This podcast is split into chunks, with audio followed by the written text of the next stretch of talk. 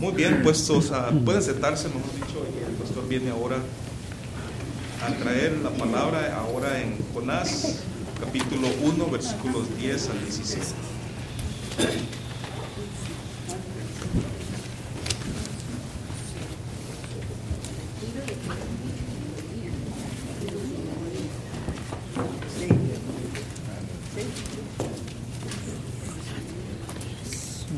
Muy buenos días, hermanos. Amén. Estamos en Jonás capítulo 1 y ah, estamos del 10 hasta el 17. Algunos dirán, pero la semana pasada ya leímos el 10 y no se vale repetir, ¿eh?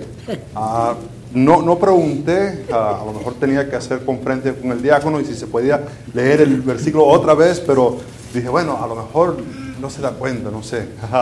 Ah, pero lo vamos a leer de todas maneras el, el 10. Ah, el próximo domingo será un domingo un poco curioso, un poco diferente. Ah, justo coincide que ambos directores, somos una iglesia pequeña, pero tenemos directores de música, ambos estarán ausentes. Entonces verá que el servicio será un poco diferente se los digo ya desde ahora porque no vaya a ser que llegue aquí me da taquicardia o algo así, ya, ya estén pensando que va a ser un poco diferente, y, ah, pero va a ser para la honra y la gloria de Dios. Si podéis poneros de pie y estaremos leyendo Jonás capítulo 1 del 10 hasta el 17. Dice la palabra del Señor. Y aquellos hombres temieron sobremanera y le dijeron, ¿por qué has hecho esto? Porque ellos sabían que huía de la presencia de Jehová, pues él se lo había declarado. Y le dijeron, ¿qué haremos contigo para que el mar se nos aquiete? Porque el mar se iba embraveciendo más y más. Y él les respondió, tomadme y echadme al mar, y el mar se os aquietará. Porque yo sé que por mi causa ha venido esta gran a tempestad sobre vosotros. Y aquellos hombres trabajaron para hacer volver la nave a tierra, mas no pudieron, porque el mar se iba embraveciendo más y más contra ellos. Entonces clamaron a Jehová y dijeron, te rogamos ahora, Jehová, que no perezcamos nosotros por la vida de este hombre, ni pongas sobre nosotros la sangre inocente, porque tú, Jehová, has hecho como has querido y tomaron a Jonás y lo echaron al mar, y el mar se aquietó de su furor. Y temieron aquellos hombres a Jehová con gran temor, y ofrecieron sacrificio a Jehová y hicieron votos. Pero Jehová tenía preparado un gran pez que tragase a Jonás. Y estuvo Jonás en el vientre del pez tres días y tres noches. Padre Santo, gracias por tu palabra. Gracias por esta historia, esta narración. Te pido, Padre Santo, que tú nos puedas dar esa sabiduría, esa iluminación por medio de tu Espíritu para que podamos entender. No solamente los elementos de interpretación, pero también que lo podemos aplicar. Y, te pido que e-, esa obra, la verdad, es una obra que solamente lo haces por medio de tu Espíritu con tu palabra. Padre, danos la fortaleza de aplicar esto mañana, pasado mañana y el resto de nuestras vidas, para ser más como Cristo y ser menos como nosotros mismos. Padre, lo que sea mi opinión, que se pueda olvidar rápidamente y que nuestras mentes puedan enfocarse en este texto. En el nombre de Cristo lo pido. Amén. Amén. Podéis sentaros. En el libro de Proverbios leemos en el capítulo 19, versículo 25, Hiere el escarnecedor y el simple se hará avisado. Y corrigiendo al entendido, entenderá ciencia. Hiere al escarnecedor y el simple se hará avisado. Hemos visto que tenemos una forma literaria ah, que uh, es uh, satire, que, que busca eh, en cierta manera exponer la necedad de, lo que está ocurriendo. Pero no es solamente exponer, porque muchas veces vemos uh, comedias o vemos uh, ah, diferentes artículos que buscan mostrar la necedad de bien sea el presidente, el vicepresidente o la vicepresidenta en este caso, no es solamente demostrar lo ignorante o burlarse, no es el propósito solamente de esta forma literaria, sino que sirve para tratar de corregir. Entre que uno ve eh, eh, cómo es de necio, uno puede entender. Y como dice, si hieres al escarnecedor, el simple será, uh, se hará avisado. E, es verdad que el escarnecedor no aprende. Por más que tú le des palo al escarnecedor, no. Uh, tiene, llora, llora y, y, tiene los golpes, pero no aprende. Pero puede ser que hay algunos aquí que somos simples. Y al mirar este libro de Jonás, uh, podemos ser avisados. Ojalá que también haya algunos de nosotros que, que somos entendidos. Y, en mirar esto podemos adquirir conocimiento. Eh, entenderemos la ciencia, el conocimiento que está presentado aquí. Y es para eso que sirve esta forma literaria, porque está ah, ridiculizando lo ridículo. Ahora, en el contexto que hemos mirado, hemos visto uh, varios contrastes. hemos visto que el viento obedece a Dios. Vemos que los marineros imitan a Dios. Dios tira un viento fuerte que causa una tempestad horrorosa y uh, los marineros empiezan a echar los enseres del barco al mar, imitan a Dios. Pero el profeta de Dios, el que debería estar imitando a Dios y que debe estar obedeciendo a Dios, él, es, él se está huyendo. Y, y la distancia que tuvo que ir, no sabemos exactamente dónde está pero tuvo que ir una distancia para llegar hasta el puerto, tuvo que pagar dinero para montarse en el barco. Son determinaciones que ha hecho, uh, acciones determinadas, ¿no? no es que se resbaló y cayó en el hueco, no, no, no, no. Condució, se montó en su coche y condució al mar. Sacó la billetera, lo puso en la tarjeta de crédito, pagó para ir hasta, hasta España. No es que no se podría decir de forma caí en pecado. No, son acciones determinadas. La verdad es que muchas veces nuestros pecados son acciones determinadas. Lo hablamos en términos de caí en pecado otra vez. Pero no es así. Cogimos el número de teléfono y llamamos. Fuimos y buscamos en el internet. Fuimos y conducimos aquella son acciones determinadas que hacemos y después cuando nos pillan que decimos, ah, eh, que caí en pecado. Pero con Jonás es, es, profeta de Dios y el contraste es grande entre él y. Y, en esto que hemos visto, hemos visto la necedad de que las personas escogidas de Dios huyen de Dios, mientras que los paganos se están imitando a Dios. Vamos a estar mirando aquí que aquellas personas que uh, no son salvas temen a Dios y, se importan y obedecen a Dios más que aquellas personas salvas.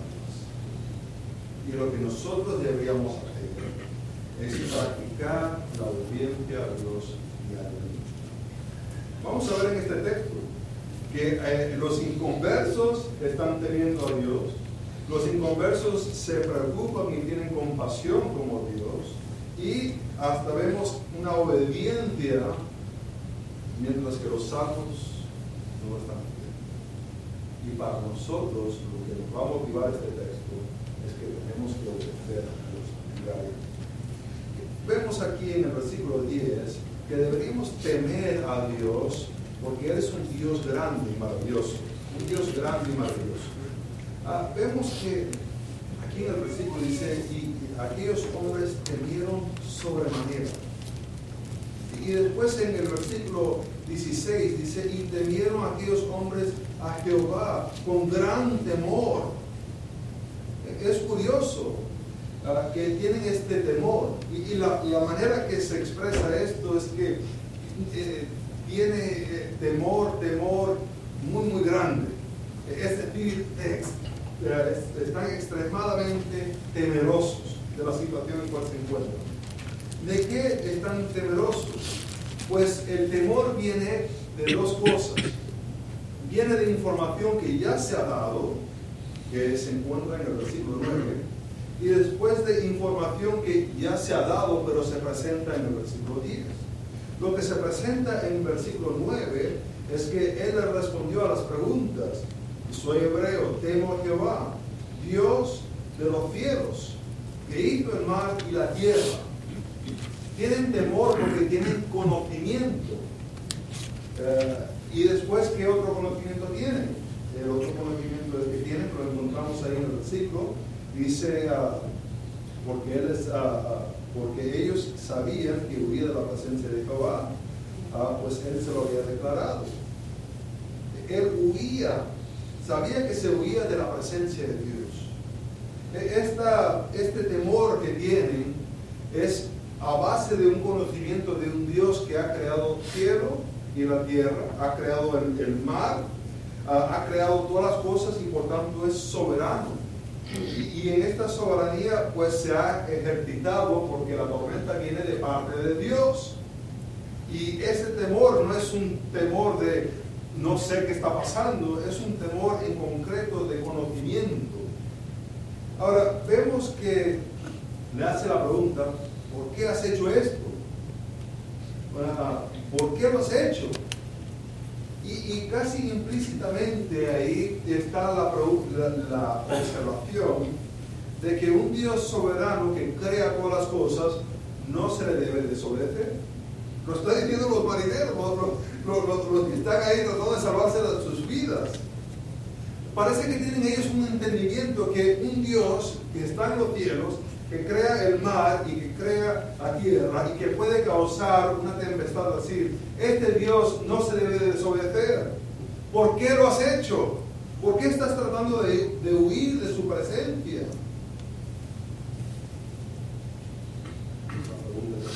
Hacer nosotros. ¿Por qué a veces desobedecemos a Dios? ¿Será porque a lo mejor no tenemos conocimiento? adquirimos un conocimiento hace unos años atrás, pero a diario no estamos renovando nuestras mentes en la palabra de Dios. Ya esa información que recibimos hace tiempo, cuando fuimos discipulados y estamos buscando de Dios, ya esa información casi se nos olvida las cosas y ya no tenemos temor a Dios porque la verdad no tenemos conocimiento de Dios. El conocimiento de Dios y el temor de Dios van paralelos.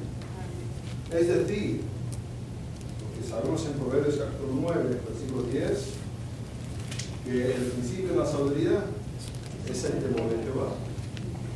Para tener sabiduría hay que tener a Jehová. Para tener a Jehová hay que conocer a Jehová.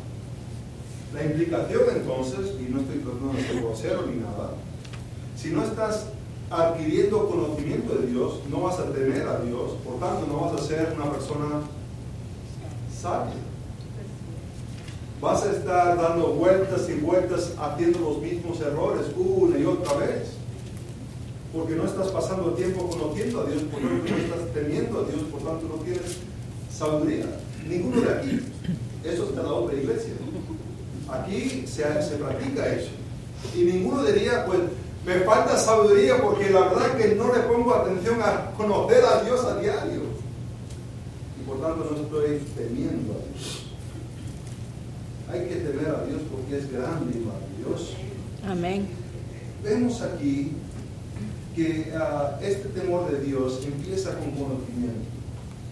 Ellos conocen una tormenta, una tormenta horrorosa. Una tormenta que hasta causa que el barco piensa que va a ser destruido.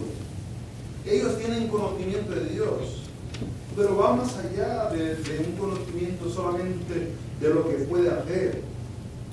Tiene un conocimiento que es un Dios que se comunica con Jonás y que se puede tratar de oír, pero Dios sigue buscando a nosotros. Dios, este conocimiento, este temor de Dios empieza con conocimiento. Y es bastante básico. ¿Cómo está adquiriendo conocimiento de Dios? ¿Qué, qué hace? Lee la palabra de Dios, se compra buenos libros cristianos, los lee, compra materiales y, y tratas de tener estudios con, tu esposo, con tu esposa. ¿Qué, ¿Qué, haces para adquirir esta información, para que puedas temer a Dios, para que puedas conocer a Dios y por tanto temer a Dios y tener esa sabiduría? el temor de Dios significa obedecer. Cuando temo a Dios, uh, cuando temo a Dios, uh, voy a obedecer. Venía por la Champion Forest y, y, justo ahí donde está el campo de golf hay como una, una brecha donde se puede dar la vuelta y justo se, se, siempre se aparca un policía. Y ahí está, está señalando hacia la dirección que yo vengo. Y yo bajo por la Champion Force y ahí está el hombre. Iba, iba a 40, pero siempre me da temor y yo quito el pie del, del acelerador y ya estoy como a 20, ¿no? Y estoy pasando ahí seriecito, ¿no? Sin, sin cantar, sin nada. Uh, ¿Por qué? Tengo temor del conocimiento que, que me puede dar una multa. Cuando uno tiene temor, causa acciones diferentes. Amén. Uno conoce que la estufa está caliente. No le va a poner la mano. No. ¿Por qué? El conocimiento lleva un cierto temor y decir, no lo voy a tocar. El temer a Jehová tiene una influencia en cómo yo me comporto. Es decir, que yo tengo a Jehová y huyo de su presencia como está haciendo Jonás, solamente es información intelectual. Son estudios que se han hecho, son cosas que se han memorizado. Pero la verdad es no es algo que se ha aplicado a la vida. ¿Qué tipo de Dios vamos a tener? Bueno, es verdad que es un Dios que puede causar una tormenta y puede causar una tormenta fuerte. Tanto que un barco que no tiene cerebro no puede pensar, piensa que se va a, va a ser destruido. Pero es más que eso. Es un Dios que está en el cielo. Es un Dios que ha creado la mar y la tierra. ¿Te imaginas un Dios tan poderoso que pueda hacer eso? Y no solamente que es poderoso para crear y, y por tanto tiene autoridad, tiene soberanía, pero es un Dios misericordioso que ve la maldad de Nínive y no los quiere dejar así como están que ve la situación en cual está y quiere enviar a alguien para que les pueda anunciar que están haciéndolo mal. Es un Dios misericordioso. Es un Dios que se humilla a hablar con su creación.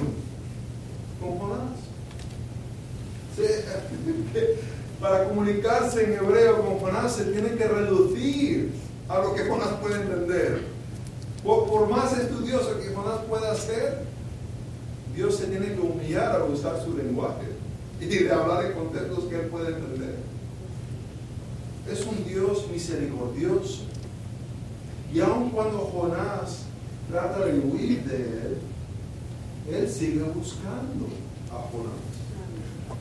Ahora, esto no, no quiero que lo tomen así como si esto siempre lo hace Dios, porque Dios no lo hace así con todos. Con las personas inconversas no hace así. Vamos a Romanos capítulo 1. Ya este texto ya lo tienen memorizado, ya, ya lo tienen así, que, lo conocen del todo. Pero para recordarles solamente. ¿Se acuerdan que le estaba hablando acerca del Evangelio y no tiene vergüenza del Evangelio porque es poder de Dios para salvación? Uh, y, y le habla que más el justo vivirá por la fe. Pero después se pone a hablar de unas tal personas y, le dice el versículo 21, pues habiendo conocido a Dios, no glorificaron, no le glorificaron como a Dios, ni le dieron gracias, sino que se envanecieron en sus razonamientos y su necio corazón fue enternecido. Profesando ser sabios, se hicieron necios y cambiaron la gloria del Dios incorruptible en semejante de imágenes, de hombres corruptibles, de aves, de cuadrúpedos y de reptiles. Por lo cual también Dios le siguió buscando y los siguió llamando y los siguió tratando de rescatar. ¿Es verdad lo que dice el texto? ¿Qué hizo? Los entregó a la inmundicia concupiscencia de sus corazones. El hecho de que Dios sigue buscando a Jonás es un acto de gracia. Amén. Es un acto de gracia que Él hace para con sus hijos, que no lo hace con la persona. Ahora, te puede chocar esa expresión de mirar ese ah, Romanos capítulo 1 y, y ver lo que con Jonás sí, sí lo sigue buscando, pero aquellos que no están ah, salvos, que los deja ir, y a lo mejor te puede chocar, pero déjame decir que Dios es un Dios bueno y siempre es bueno. Amén. Por tanto, aun cuando está haciendo esto, hay que asumir que en su bondad lo está haciendo.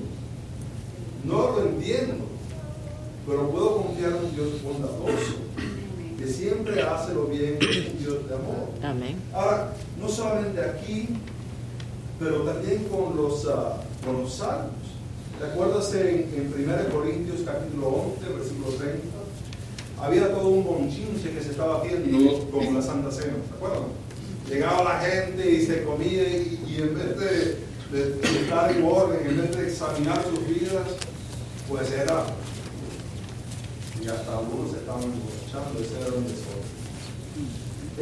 Y, es más, los que tenían, traían comida, y los que no tenían, pues se traían un pedacito de cazada ahí, con casito, algo, y ya, no había más. Y, lo que le dice él en 1 Corintios 11:30, que algunos están débiles, otros están enfermos, y otros huérfanos. Es decir, que Dios castigó a aquellas personas que estaban abusando de la Santa Cena. El hecho de que Dios todavía sigue buscando a Jonás es un acto de misericordia. Y cuando Dios busca a una persona así, debería haber arrepentimiento. Ahora, ¿qué podemos entender de esto? Tenemos que aumentar el conocimiento de Dios, porque no vamos a tener a Dios un Dios que no conocemos. Si, si, si cuando empezamos a examinar nuestra teología, so- solamente nuestra expresión es ah, Dios es amor, y ahí para, no entiendo qué significa amor, y, no, sé qué significa es, ah, solamente puedo decir Dios es amor. Pues la verdad no voy a tener un temor de Dios. Y por tanto no voy a tener la sabiduría para saber cómo actuar a base de ese conocimiento que Dios es amor. ¿Cómo estamos aumentando el conocer para poder temer, para poder tener esa sabiduría? Ahora, no solamente eso, pero también vemos que ah, hay que ser compasivos. Regresando a Jonás, es bastante curioso lo que vemos en el versículo 11, porque lo que él les dice, que está oyendo la presencia de Dios, ellos dicen en el versículo 11, y le dijeron, ¿qué haremos contigo? No qué haremos en general, porque en general ya están haciendo cosas. Echaron los enteres, eh, en general eh, estaban clamando a su Dios. Ahora quieren saber específicamente qué voy a hacer contigo para que el mar se nos aquiete, para que esté tranquilo. Hay que tener una idea de Dios bastante grande que puede causar una tormenta, pero también que lo puede dejar tranquilo. Una palabra que puede estar en descanso. Una bomba puede causar una destrucción. Pero ¿qué puede aspirar a una destrucción y causar que esté or- organizado? Nada, ¿verdad? No puedes tirar algo en la casa y, dejar que explote y todo queda limpiecito y organizado. Están pidiendo qué se puede hacer. Hay un caos y queremos que esté tranquilo. A ese sí es un Dios el que puede hacer algo así. ¿Qué le responde? Tomadme y echadme al mar, y el mar se os aquietará. Porque yo sé que por mi causa ha venido este gran tempestad sobre vosotros. Eh, Levántame, levántame y tírame al mar. Ahora, vemos esto y decimos, wow, de Juanas, impresionante, cómo se quiere sacrificar para que los otros maten. ¿verdad? Sí. un hombre así, pues hay que darle una medalla, algo, darle algo a la familia, yo no sé, ponerle esta estatua allá en la planta. Pero es está haciendo. ¿Viene de misericordia hacia ellos? No, estaba durmiendo antes. Y, no confesó hasta que lo señalaron. No vemos que consulta con Dios. No es un acto para regresar a Dios, si es, sino es un acto definitivo para huir de Dios. No se arrepentir. Quiere buscar de Dios. Y es más, no quiere obedecer a Dios, sino que se quiere asegurar que ya Dios no va a poder hacer nada. Si yo me muero, ya Dios no me va a poder usar para ir allí. Pero lo que él no se imagina es que Dios tiene muchos recursos. Muchísimos recursos. De que se echa al mar, no pasa nada con Dios. Tiene soluciones aún para eso. Ahora lo interesante de esta sección. Porque la verdad que estamos nosotros en un barco y tú me confiesas que tú eres la causa de la tormenta y me tienes que echar, te tengo que echar al mar. Mira, no lo pienso dos veces, ¿eh? Te tiro al mar. Ah, y, y, ojalá que se calme la cosa. Pero ¿qué hacen ellos? Versículo 13. Y aquellos hombres trabajaron para hacer volver la nave Es decir, tienen compasión de Jonás. Jonás que no tiene compasión. Ellos que no conocen a Dios están actuando como Dios, mientras que el profeta de Dios no actúe como Dios. Es más, trata de seguir huyendo de Dios por medio de la muerte. Impresionante. Ellos siguen trabajando, pero Dios no los va a dejar llegar a la vida. No, dice, ¿unas quieres tirarte al mar? Ah, está bien. De todas maneras, te voy a mantener vivo para que vayas a limpio. Y ellos tratan y tratan de remar y no pueden llegar.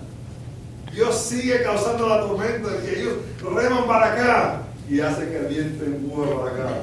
Y ellos empiezan a remar para allá y Dios lo empuja otra vez para acá. Y siguen dando vueltas y ahí se quedan en el medio de la tormenta. No pueden salir. Jonás, ¿tú quieres ser tirado al mar? está bien. Que te tiren al mar. Es impresionante ver que estos marineros que tienen ídolos se preocupan por Jonás y Jonás no le importa. Y me pregunto si a veces nosotros somos así. Que a veces el inconverso tiene más compasión por las personas que la iglesia de Jesucristo. Que a veces se ve las personas que tratan de ayudar a los refugiados, a, a aquellas personas que están en crisis. Muchas veces tienen más compasión el mundo que la iglesia. Es lamentable. Vemos que deberíamos vivir compasivamente con nuestros recursos. Y a lo mejor estás pensando que cuando estoy hablando de recursos ya te voy a empezar a pedir dinero. No. Dios te ha dado dos orejas. Y esas dos orejas lo puedes usar para escuchar a una persona que está sumamente solo, solitario. No tiene con quién hablar. Y Dios te ha dado ese recurso para poder visitar a aquella persona y escuchar lo que está pasando en su vida. Dios te ha dado una boca. Y esa boca lo puedes ayudar para animar, para exhortar, para comunicar cosas bonitas a aquellas personas que están desanimadas. Dios te ha dado esos recursos y lo tienes y lo puedes usar compasivamente en las vidas de otras personas. Ahora, en los versículos 14 al 17, vemos que uh, hay que obedecer a Dios, uh, hay que obedecer a Dios completamente. No sé si le interesa este pequeño punto de información, pero el versículo 17 en la Biblia hebrea en verdad es el versículo 1 del capítulo 2. Uh, es solamente una curiosidad, quieres poner, así puedes hablar con alguien, estás en un ascensor, no sabes qué decirle a la otra persona, le dices, ¿sabes que Jonás capítulo 1, 17 en hebreo es 2.1? Ahí le puedes decir En el versículo 14 dice, entonces clamaron a Jehová. Eh, esa palabra Jehová no es que clamaron a un Dios, sino que es el nombre de eh, Dios que se ha revelado en pacto con Israel. No es que están hablando alguna fuerza que existe allá, que ha causado esta tormenta. Están usando el nombre del, del Dios que usa en pacto con Israel. A Jehová. Clamaron a Jehová, específicamente a Jehová. Y dice, te rogamos ahora, Jehová, otra vez, que no perezcamos nosotros por la vida de este hombre. Estuvimos hablando acerca de la imputación hace el domingo pasado, ¿verdad? No hace falta repasar todo eso, estuviste ahí domingo por la noche, escuchaste la lección, no hace falta, pero aquí están viendo que ellos van a ser condenados a causa de esto. Y por tanto tienen que hacer algo para librarse de no ser condenados con esto dicen, no quieren perecer con esto, por tanto lo van a tener que echar al mar. No quieren recibir la condena. No pongas sobre nosotros sangre inocente, porque tú, Jehová, has hecho como has querido. Así. Dios es soberano y Él hace como Él quiere. Amén. Amén. Eh, eh, eh, no, pide, no pide sabiduría. No, no viene y te dice, mira, ah, por favor, aconsejame, no sé qué hacer en esta situación. Dios no hace eso. Él hace según su voluntad. Es el único que lo puede hacer. Y ellos reconocen, Él hace lo que Él quiere hacer. Y dice, y temieron, eh, versículo 15, y tomaron Jonás y lo echaron al mar. Y dicen que lo echaron al mar y el mar se aquietó de su dolor. Ahora, cierto, si yo fuera Dios, ah, creo que al echarlo y así que está en el aire, hubiera tenido el pez que salta así y lo ¿no? ¿Te imaginas cómo hubieran quedado esos marineros? ¡Bum! ¡Ay, sí! Ah, pero lo echaron al mar. Y, Dios hizo algo más impresionante que pez saltar y agarrar.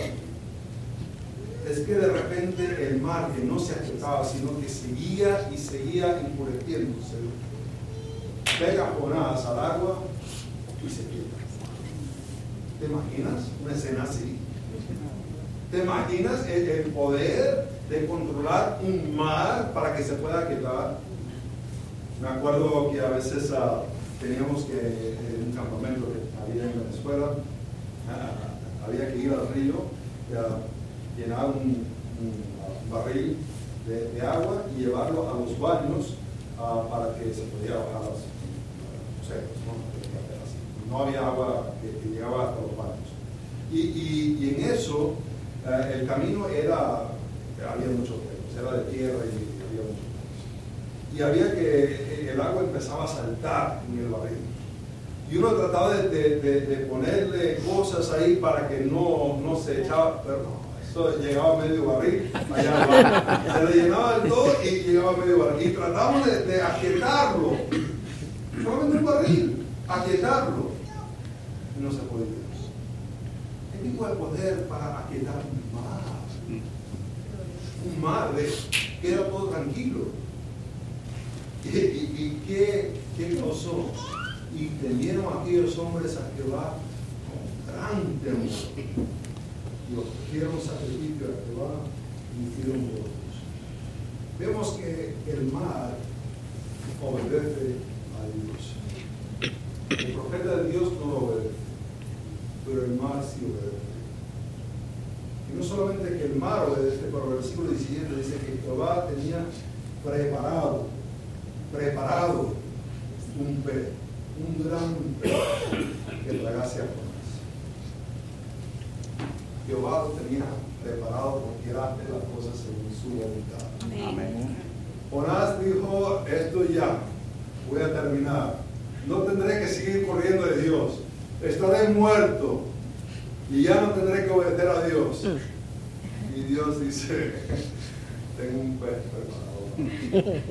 ¿Te imaginas? Cuando Él abre los ojos y está todavía vivo dentro del vientre del pez. Ya lo vamos a ver la confesión en capítulo 2. Es bastante cómico. Me da mucha risa porque a veces pensamos que nosotros le hacemos una maniobra a Dios y lo tenemos ahí para que pide la bendición. Diga tío. Y Dios dice, no. Que te van a tirar al mar, no pasa nada. Yo tengo un pez preparado en la. A veces estamos corriendo de Dios.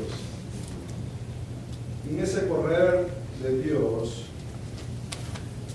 vemos que el pez obedece a Dios, el agua obedece a Dios, pero nosotros los escogidos en Cristo antes de la fundación de Dios, de la, de la fundación del mundo, no. ¿Qué deberíamos hacer? Deberíamos temer a Dios, tener compasión y practicar obedecer a Dios. No vaya a ser que tu vecino inconverso tenga más compasión que usted. No vaya a ser que las personas inconversas obedecen a Dios más que. No vaya a ser que uh, se preocupan y temen a Dios más que. Aquí vemos que está ridiculizando lo ridículo. Y lo ridículo es Israel. En este tiempo no está escuchando a Dios. No busca a Dios y le está presentando esto para que puedan arrepentirse. Y claro, la aplicación es para nosotros. ¿Será que nosotros somos una iglesia? Escogidos, parte del cuerpo de Cristo, pero no obedecemos a la cabeza. No prestamos atención. Seguimos con nuestros objetivos. Tengo este plan para mi vida. En 5 y 10 años quiero estar aquí y aquí y no estamos prestando atención a Dios. Padre Santo, te pido que perdones a aquellos de nosotros que no podemos atender. Que la verdad que muchas veces nuestros vecinos inconversos tienen más compasión, tienen más temor a ti y te obedecen mejor que nosotros que somos sabios. Te pido perdón. Padre, te pido que podamos buscar de ti. Sabemos que es tu voluntad que seamos más como Cristo. Y Cristo siempre hacía tu voluntad, Santo. Te pido que nos puedas dar esa fuerza, esa voluntad para hacer esas cosas. En el nombre de Cristo.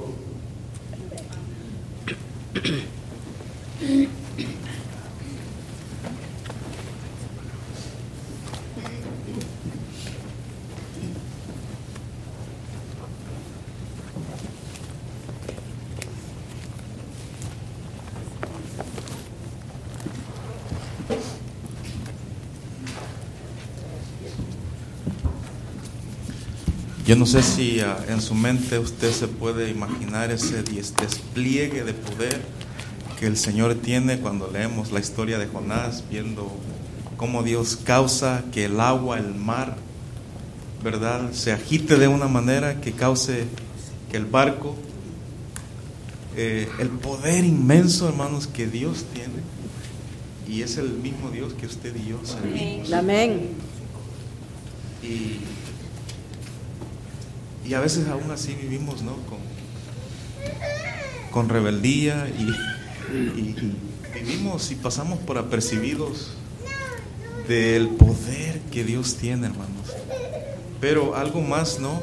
Más grande es la gracia que, que Él ha tenido hacia nosotros, que nos buscó y nos, y nos, ¿verdad? Nos encontró y nos sacó de donde estábamos, como se dice, ¿verdad? De lodo cenagoso pecado. ¿Quién hace eso, hermanos? Solamente Dios. Amén. El canto primero que cantábamos, recuerdan? Que hablaba de dame manos limpias y un corazón puro, sin vanidades, que sepa amar. ¿Verdad? Puesto de pie vamos a cantar.